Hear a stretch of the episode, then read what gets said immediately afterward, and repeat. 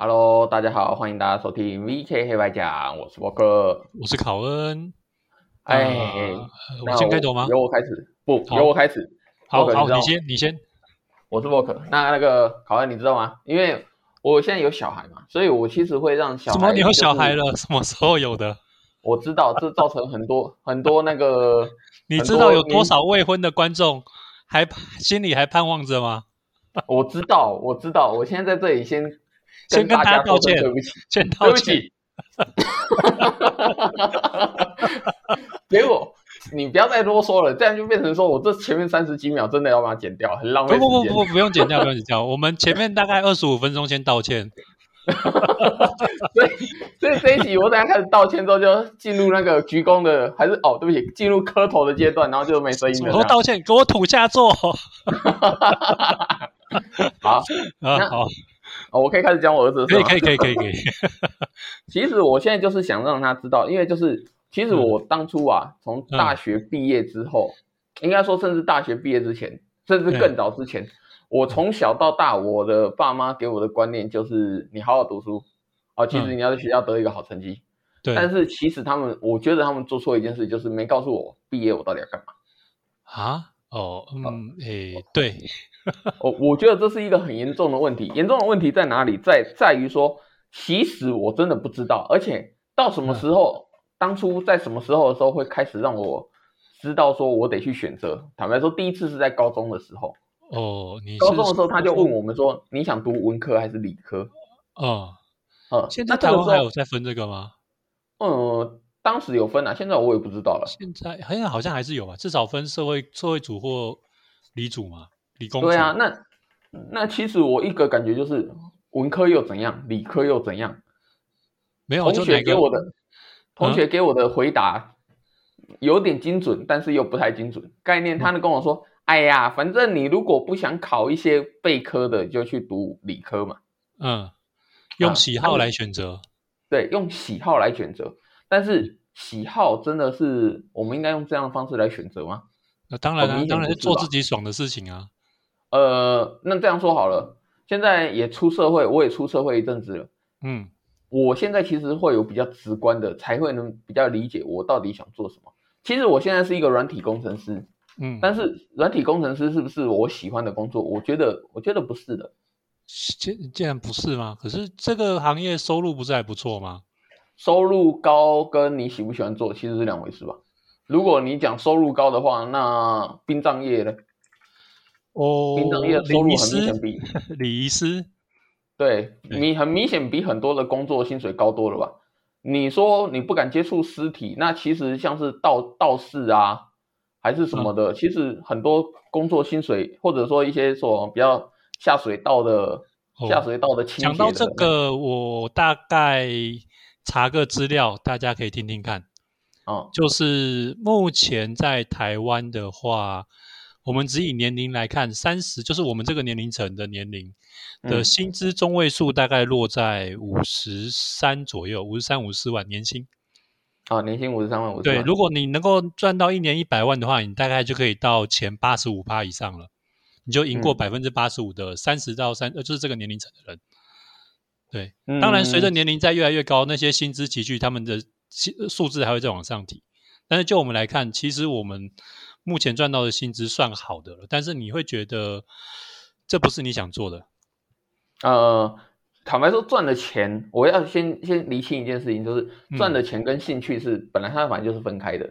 嗯呃，我我当然，呃，你今天叫我找工作，我我当然还是愿意做我的软体工程师，嗯，因为我我呃就像你说的，你说薪资它也不是相对高的嘛，是啊，那有没有比我薪资高的？也有啊，也有，嗯对，那只要薪水高的，我自己的个人是薪水高的，我愿意去做，嗯。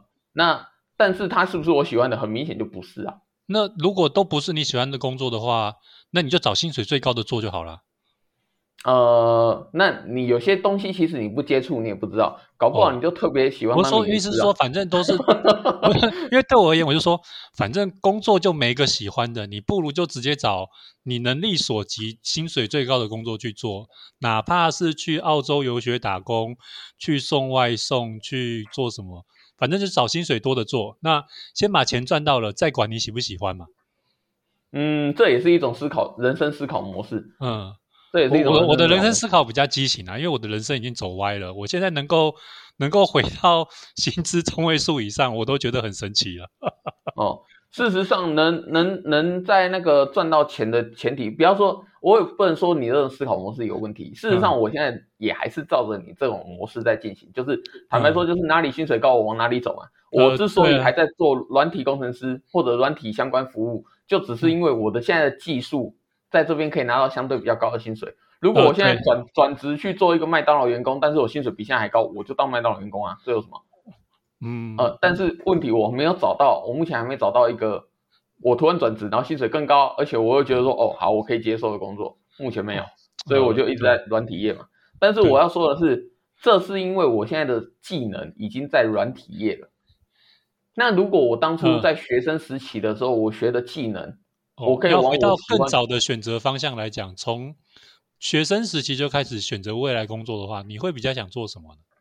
呃，是，或者说我现在接触了之后，其实我会觉得行销学是我更更有兴趣的一个行业。行销啊，算是业务或者是哦不，业务对我而言不是行销，我、哦我我的行销是你要反向公关也可以，就是一个企业包装，哦，或者说企业的对外的风格，或者企业对外政策。我好像知道了。简而言之，就是就是专门撒钱给我们这些到处乱讲话的 YT、YouTube，然后 Podcast 的主讲人发业发业务的人嘛，哈，那不是是我们的？大老板嘛。是不是这样说？不是，这个当然也是一种，但是你可以想象，我现在举几个例子好了，就好像以前麦当劳，呃，这样讲好了，麦当劳卖什么的？麦当劳啊，我 在说什么？卖汉堡的。说什么？卖，坦白说就是卖薯条、炸鸡、汉堡、薯条、炸鸡、汉堡、可乐嘛，对不呃，对？对对对，那肯德基是不是也卖一样东西？呃，对，对，但是麦当劳跟肯德基他们的行销团队做了不一样的事情嘛。呃，麦当，劳的行销团队做了儿快乐儿童餐，嗯，坦白说也还是薯条、可乐、炸炸鸡这种的，虽然换了几种口味，然后多出玩具，嗯但是对外的形象就是不一样的结果，哦，嗯，对不对？那我还以为是把麦当劳叔叔包装成小丑呢。啊这个也是啊，这个也是啊，这个也是啊，哦哦，没有错啊，你说的这句话就是，还有或甚至在店里面放置了很多儿童游玩的那种游乐设施，这个也是啊。早期在美国他们是在做啥？我记得好像是因为有个是接接案子还是干嘛，他们就突然就是做了很多跟儿童有关的改变，是不是？不然他们就是呃一般的素食业者啊。美国类似的素食业者不是很多，以前很多什么温蒂、汉堡王、肯德基、哦都是这一类的啊。对，事实上，除了台湾之外，其实在美国甚至还有什么什么乐透抽奖，麦当劳乐透抽奖、这这什么鬼啊、种东西。抽中了可以干嘛？一年份的薯条啊？哦，没有你想象的那么简单。你抽中了之后，可能送你一台兰博基尼或法拉利吧。对啊啊！我认真说，当然不跟你开玩笑。你你吃了就好像得到一张发票啊，像发票的东西啊。你买一个套餐，我就给你一张像发票的东西啊。你这样讲，我突然觉得台湾的彩券要是也可以附餐的话，彩券只是 只是附加的话，这样好像也蛮爽的。对啊，然后就概念就是你的最后最后好像是年度吧，就会抽几个人就中大奖这样。哦，所以你吃完的这个麦当劳券、麦当劳发票，请你留起来。这些不就是那些公司的行销方案吗？你想做这种企划类的事情，哦，对对对对对对对。那这个东西其实坦白说，跟麦当劳有没有直接相关？当然有关系，他是想让麦当劳更好，但是他是不是直接跟炸鸡、薯条有关？很明显不是嘛。对，不是产品线的、啊，是所谓的品牌行那个对，所以他也不是在卖卖品牌卖行销，通常算是品牌行销吧。呃，可以这么说。那很明显，这个概念也不可能是老板一个人坐在那里苦思想出来的妙招啊。嗯，对，所以我想做的事情，如果你今天叫我选一个我想喜欢的工作，我会觉得这个工作很有趣味。那你有实际实际遇到过这些职位的人，跟他们聊过吗？或是对他们问过这些人的薪资大概是怎样吗？呃，也不知道是不是因为我接触的不够高高端啊。那当然我，我当然会有更高阶的 这个苦笑是怎么回事？当然会有更高阶的主管职。嗯，当然，那什么广告气效型啊，像我觉得有些捷运公司，呃，就是捷运上看到的一些广告，就觉得还 OK。对，但是通常是指指指那叫什么呃平面为主的那种，他们没有特别在动动电视墙上做一些捷运专门专属的广告动画。那个对我而言就只是很底层的，当然那也算，但是它对我而言就是很底层的这个行业。我的想法就是，甚至有点有点到我提供了几种几种做法，啊，你你企业你要不要买单来做做看？哦，哼，那当然这个做法你可能听了就说是什么垃圾东西，那但是最后决定的终究也是你老板跟我都同意，然后我们来试试看的东西嘛。这东西我我我我。这可能有点牵扯到敏感话题，但是我还是要讲，就是你讲的东西，不就是现在专门接政府标案的那些企划公司吗？我帮政府企划很多东西，你政府就专门找我合作，帮你写标案这样。呃，但是坦白说，政府政府能接受的一些，就是广告，就是其实讲夸张点，你就是想做一四五零的工作嘛，是这样吗？呃，不是不是，一四五零的工作怎么会是这样呢？一四五零其实是一四五零其实是是是个范称，就是所有帮网帮政府做美化宣传工作的人，然后还包含去暗战跟攻击敌手。你你说的对，这个是一四五零，它是一个形象包装，但是它的形象包装是因为讲到最后，其实政府所有的包案包出去，说帮我们宣传某个政府单位的工作，这些都会被打上一四五零的标签的，不管你是不是。那些人啊，这样，但是你的一四五零其实对我而言，形象包装，它在政府的底下其实是变成舆论制造者，它并没有给出一个实际的、有效的政府做出一个什么不一样的改变的东西。哦，你懂吗？我想做出来是一个不一样的改变，它是因为还是可乐、鸡块、炸鸡、薯条。对啊，你的说法其实只是把可乐说吃可乐很健康哦，对不对？对对对，就是这种人啊！你现在办公司做的不就这种事情吗？我想做的不是这个啊，我我是想去，我想去表达麦当劳的某个东西很好吗？没有啊，嗯，我不是想卖可乐，我是想让它整体可乐卖的好，没有错。可是我不是这种行销效果不彰诶，你这样感觉已经是要达到国际品牌。你是说我帮你们公司在世界杯哪边买个 logo，这样我买个广告区位，让所有看世界杯、欧洲杯的人都可以看到你公司赞助的广告这种等级。呃，也没有你想象到那么高大上啊。你可以想象，如果我今天是一个夜市，只是一个夜市卖卖什么餐厅的，或者一个美食餐厅，一个可以打卡的餐厅，结果我给他的建议是推出一个可以随随身携带的一个随随时可以打卡，按下去可以打卡产生的一个东西的东西，或一个景点的媒盒，那它就不是一个直接直接卖这个产品。但是我帮你创造一个打卡热点的 idea，然后人家就会到你餐厅来消费之后打卡。是，那这也是一种结合啊。因为我看到很多，其实我们生活中就会接触到很多人家在做广告行销的行为了。那他们这些行为其实是你感兴趣的，你觉得他们可以做得更好的，或是你你也想这么做？呃，是，其实我想做的东西是这个。这才是我想做的。我不是想卖鸡排，我不是想卖什么，我是想要做了一件事情，可以影响你卖鸡排。那讲到这个，就先先提到一个我以前听过的一个一个故事。那故事浓缩完的结果就是，如果你想你想要组一个乐团的话，你现在就应该去乐就就应该在在。乐团正在练习，应该说你想组一个乐团做演唱的话，你现在就应该学个乐器，或者是你已经在去去执行组团的这个动作的路上了。那你有没有想过，在你就是退休之前，或是之后的人生，有没有考虑转行到这个行业？呃，你说退休之后的话，退休或之前嘛，或者是一个是退休之前，就是你把工作转换到那个行业去；退休之后就是做兴趣的。那但是就是。都没有吗？没有，完全没有啊！因为我你要回到我们最一开始，我的想法，我的兴趣是这一行，但是我是向前看齐的。嗯，我是跟你一开始的说法一样，我是向前看齐的。我向前看齐，我现在坦白说，我现在转过去，我明显我的薪资绝对大大不要跟我谈理想，我的理想就是不想上班。呃，对，说真的就是这样嘛。那如果你让我上班的话，这个东西听起来很好玩。嗯嗯。会比较激发我上班的意愿，但是我的确我还是不想上班。那种东西不是都是公司，通常你不是最高决定的决策人，然后上面的老板就会一直叫你的案子说这个方案顾客不满意，然后叫你改了再改之后，改回最初的方案，顾客突然又好了，然后你就不知道顾客到底要什么鬼东西。没错啊，会出现这种情形啊，这是他的一个 相对一个不高兴的地方。但是你可以想象的是，他最后一定得接受我一个方案，对吧？呃，没有啊，也许他万一不做了，你就是公司还要开会检讨，说这个案子怎么？我跟你讲，这种电视剧的情形呢，是在世界上是最少发生的。什么叫最少发生？哦，你今天是一个老板。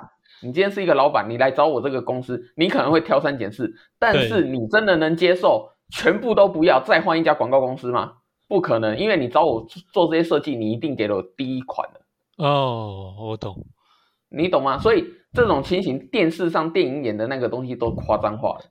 你既然已经投了，你只能一直挑剔，一直挑剔，一直叫，一直搞我。可是你最后还是得接受我一个方案。呃，对，嗯，所以你刚才说的情形，好，我今天。做了四五个稿，最后你选第一个方案有没有可能？很有可能啊，很有可能，因为你这这几个你还是觉得还是第一个上，嗯，虽然没那么好，但是你就勉强接受咯。哦，嗯，对，那你接受了之后会造成什么结果？就是我有明明就是我没出钱，但是我很明确的看到了这个东西这种做法是我设计的那种成就感。哦，然后这样蛮有趣。所以如果这样子来讲。你自己是这样先选择向前看，兴趣偶尔做做梦。那对你的小朋友而言，你会给他怎么样的启发吗？就是先找先告诉他说，以后先向前看，梦想什么的，摆一边再说这样。呃，其实我们可以把事情再推回来。如果这个东西是在我读书阶段的时候，我就已经知道这个才是我未来想要做的事情的话，对啊对，就是如果你可以预先知道你未来的理想梦想的话，那我真的很有可能就往这个方向去发展，包含我的资历，包含我的学习的一些技术，包含我的一些理论系，对，包含我我学习出来的那个对外面的包装或者一些案例这些东西，都可能会造成嗯。如果我在那边已经，我在这边这一行已经做了十几年，绝对比我软体工程师、软体一个新手软体工程师薪水高啊，我也会跳不过来啊。哦，对不对？但是但是人生没有后悔药啊。对，那当然，如果大家都做十年，搞不好软体工程师薪水还是比他的薪水高，但是那是一回事。我的意思是说，如果今天他们相差不多的话，会不会我就当然就是往？两边都能兼顾，我就往我兴趣发展了，不是吗？那那再换个方式讲，你觉得你的人生的梦想有没有改变过？我人生的梦想一直都还是是以前不确定，后来才慢慢觉得那是你的梦想。可以这么说，所以我会觉得小朋友在小时候他们没有梦想这个概念啊。哦不，小朋友有很多梦想，但是他们梦想不太不太切实际。哦，他们还没遇到现实，对，呃，对他们没有去考量过说，如果我们讲现实，就是小时候很多人都会说想当老师啊。哦，对啊，对啊，那当老师好不好？其实当老师也没什么不好，但是当老师有他的坏处，也有他的好处。呃，这种老师比较奇怪，跟医生、律师、法官那种比较像，他们都会是原生家庭的父母，就是那个。行业的结合，然后他们希望下一代也做一样的工作。没错，所以我觉得就是父母灌输孩子的观念有没有？坦白说，就是一种洗脑。那但是因为你的所作所为，让孩小孩看到就是你的上班的状况跟你的行为，就是啊，我爸爸是老师啊，好好佩服他，以后也要跟他做一样的这样。嗯，不一定，但是他可能是看到自己的老师说，哦，老师很棒，我也想当老师。嗯，没错啊，不一定看你爸妈，不一定看自己爸妈，可能看你老师啊。看你但是我的意思是说，但是的的确确是因为他是生活周遭，是因为 podcast 的一定要骂一下脏话，对不对？不不不，没有没有没有没有没有，我只是觉得这个音，嗯，讲起来特别有感，我再讲一次而已。没 错没错，但但是他的的确确是因为他生活周遭的感觉，所以小朋友坦白说，他没有太多的跟他生活以外的东西的思考。思考方式，我的意思是说，他今天上国文课、英文课、数学课、体育课，他的世界就是只有这四堂课。你不要告诉我其他事情，其他事情我根本都不管。所以他也不想看新闻，他也不想。对他而言，他的梦想可能也是跟你一样，要到高中、大学，甚至出了社会之后才能确定。哎，呃，我那我们回到我们的话题，就是如果你没有在出社会之前，其实你也没有不去做过多的思想。我所谓的小朋友不是只有小学哦，其实你到高中之后，你的世界，就算你多了一些男女朋友的交往，你还是你的世界永远都在读书人交往，你完全没有去思考像是政治世界上的，或者说你未来生活的发展，会想的有没有有？但是一定是少数，超极少数的人。讲到这边，绝大多数的人都是在上课。讲到这边，我就想起来我同学。高中同学今天吐槽我的话，嗯，你有看过那个力王吗？樊少皇演的有啊。他今天就问了我一句，说：“哎，凯云啊，不不不不不，怎么 怎么讲出这么考恩呢？” 自爆了，没关系，我自爆没关系。我说考恩啊，嗯，你知道力王跟你有什么差别吗？我说有什么差别？他说力王回家了，是不是？我我原本是想这样回他，然后他说，呃。力王有女朋友，你没有。我说我靠，这样呛我的，可恶！对，就这样被他呛了一下。事实上呢？啊，事实上呢？事实上他就是他在里面，可恶！对，他还回家了啊，可恶！事实上，我们内容干利王屁事？怎么突然扯到利王？我不知道可以上标题啊？也许他说：“哎，今天聊利王，哎，进来听一下。” 好喽，那我我的我的想法就是，你现在其实，在上学期间，你你的思维都在上学的相关的细节内啊。嗯，人就是这样，你在那个环境，其实你就只考虑跟那个同层相关的东西啊。嗯，同层次相关的东西啊。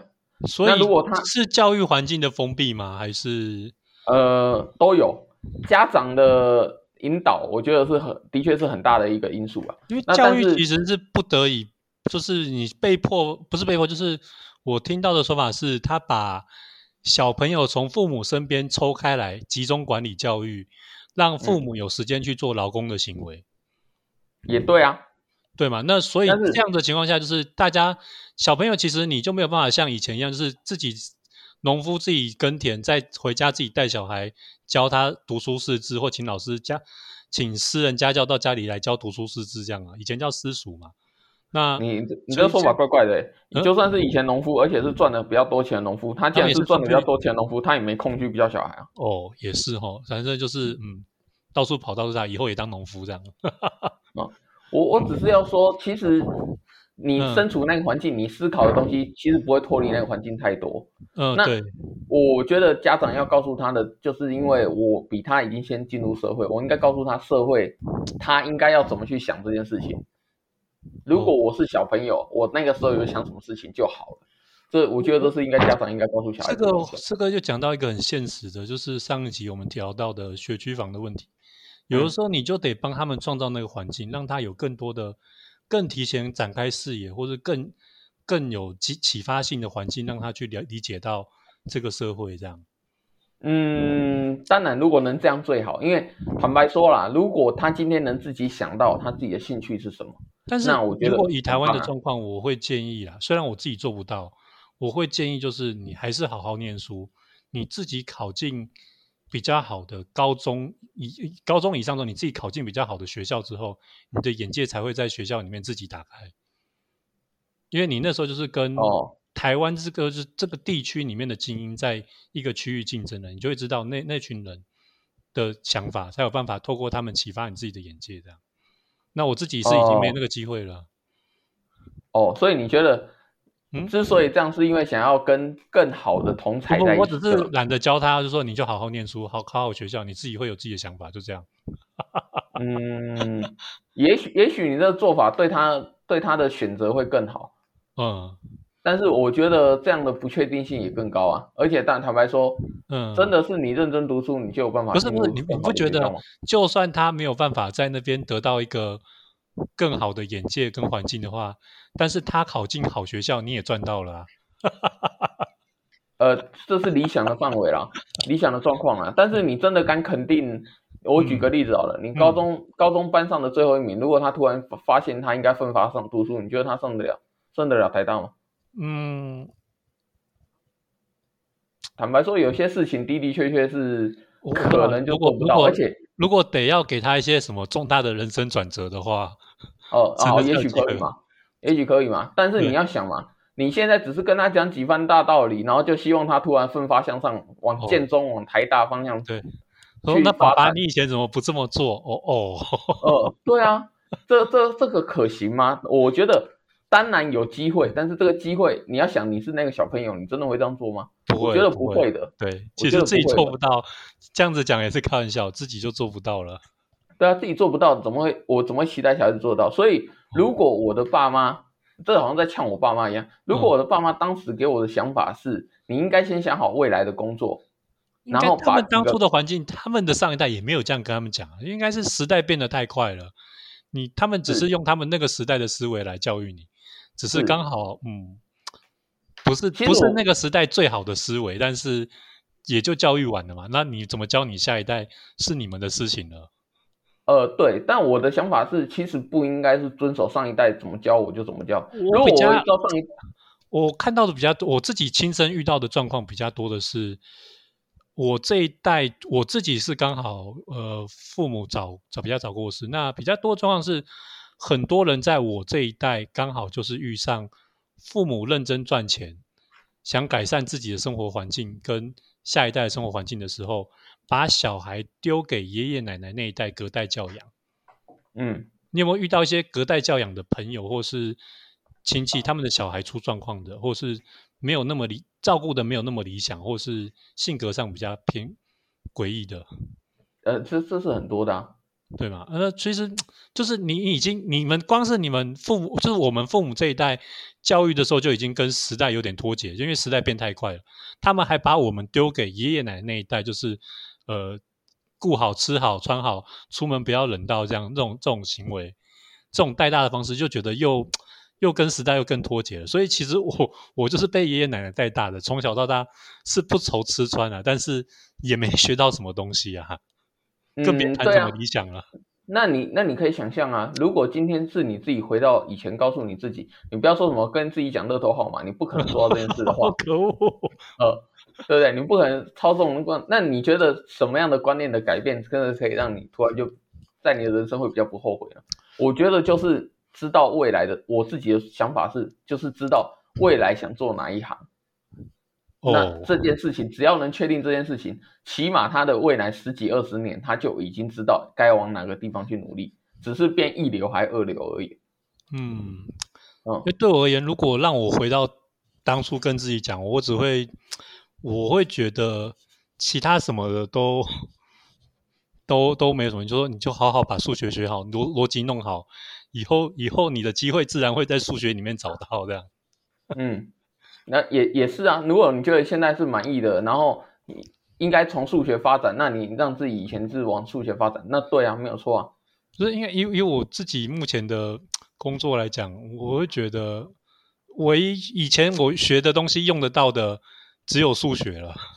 是，那你可以想象，你如果你是假设啦，我知道你嗯没有，但是假设你生了一个小孩，他数学不好，你还嗯真的就是跟他说，你就一定要学好数学，因为你未来要往数学发展嘛。不会，我不会，我不会跟他说你未来会往数学发展，但是你数学给我学好，其他备科什么的都是垃圾。语文你只要学到能看懂数学题目就好了。嗯，我只能说这个思维也是有点偏激啊。这 因为你你真的敢肯定文科的人通通没有赚赚大钱吗？我就说律师好了，律师有可能嗯赚的比你少吗？你就是你既然这么会会念，如果你这么会念书的话，我就不会要求你只把数学念好了。就是你今天，如果你今天念得一塌糊涂，我第一个给你的建议就是给我小孩了。我说，如果你今天真的念一塌糊涂，你就把数学念好。我每个月给你多少零用钱，是你数学念的好不好决定的，这样。可是你这样会，你这样会抹杀掉鸟三明呢。哦哦哦，没关系，我我儿子不需要不需要变成鸟三明。对不对？你这样也会抹杀掉，可能像是戴那个戴之颖呢，哦哦，可你也会抹杀掉周杰伦呢，啊天哪！对不对？因为你是你啊，你儿子是你儿子啊。哦，呃，我觉得我儿子就不会像我一样是想不要讲那么多，等你再再过个三十年，我还没挂掉的话，你再来跟我说我当初讲的对不对？等等你有小孩的时候，你怎么样啦你是变成了鸟山明、戴慈颖还是周杰伦啊？呃，就都没有嘛。所以如果当初我爸妈有这样跟我讲，我现在就是鸟山明，啊啊！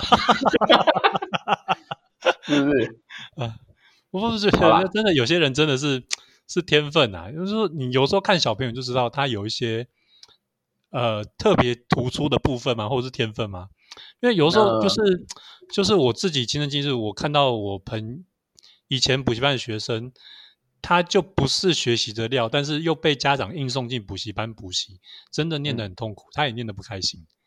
对，那你看嘛，如果是这种这种小孩的话，在我的认知里面，他应该先去预想他未来的人生是怎样的出路。哦，你不读书，那你的出路是什么？你想摆摊，那你就告诉我，你不应该是去卖什么样的东西嘛？你如果是卖什么样的东西，难道你不应该是往厨艺方面去读书吗？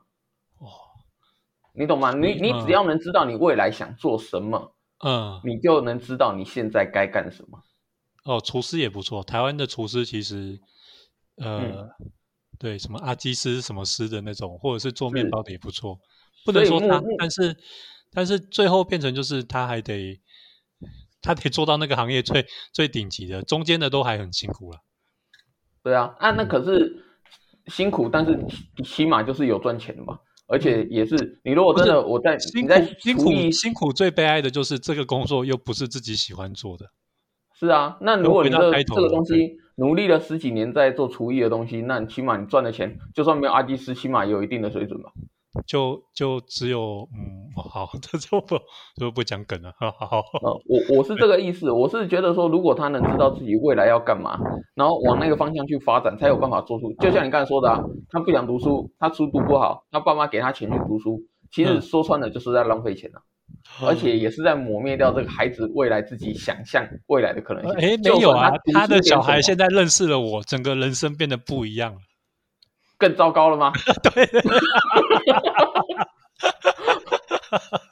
你看，花钱要花在对的地方，不能花错。对啊，大概是这样子啊。对对对反正我我的我的想法是这样，而且其实孩子有些东西是不会知道，就好像你以前知知道去去德国读去德国留学不用钱吗？嗯，你完全没想过这件事吧？不知道哎，不用钱吗？不用钱啊，他们收三十几岁的学生吗？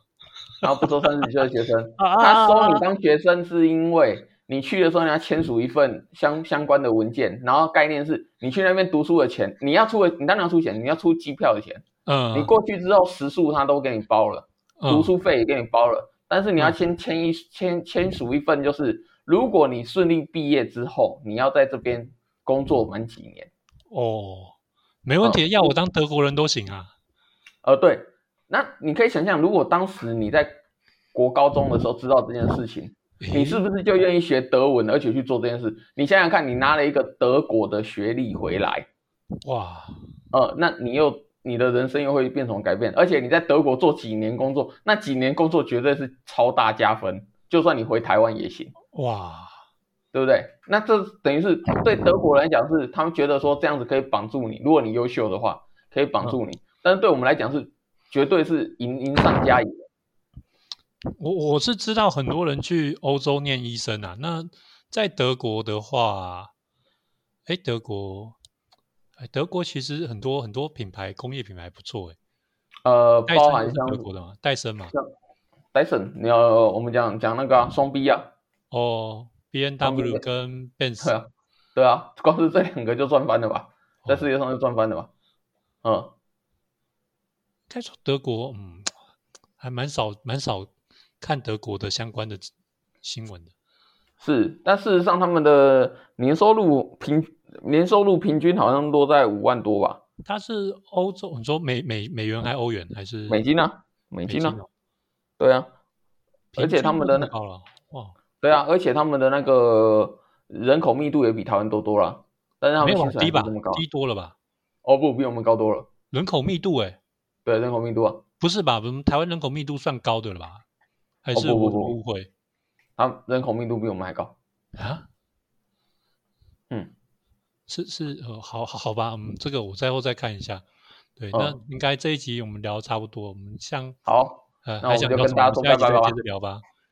拜拜。OK，拜拜。